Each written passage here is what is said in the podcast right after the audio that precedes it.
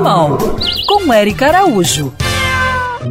Me chamo Daniele, sou aqui do Espírito Santo, sou uma super fã sua e eu tenho uma dúvida quanto ao veneno de rato ou chumbinho que às vezes o animal ele acaba ingerindo sem querer, né, que a gente coloca, ou gente na rua também acaba colocando, né, para os animais de rua para acabar, né, para exterminar. Eu queria saber quais são esses primeiros socorros que a gente tem que fazer. Me falaram que o carvão ativado é bom, mas eu queria saber a opinião da doutora. Muito obrigada. Se o seu animal estiver intoxicado ou envenenado, na tentativa de evitar complicações, você pode sim utilizar o carvão ativado.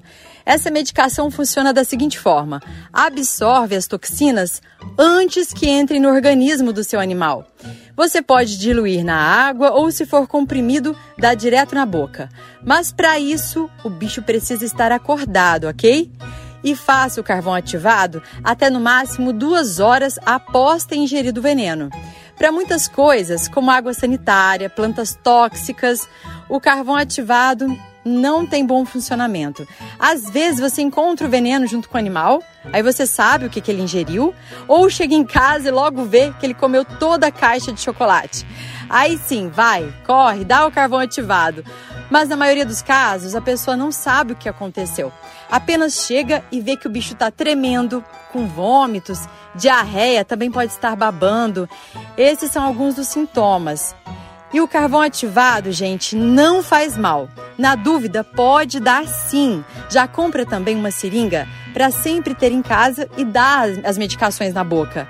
Tem na loja Pet, de produtos Pet, e também na farmácia humana.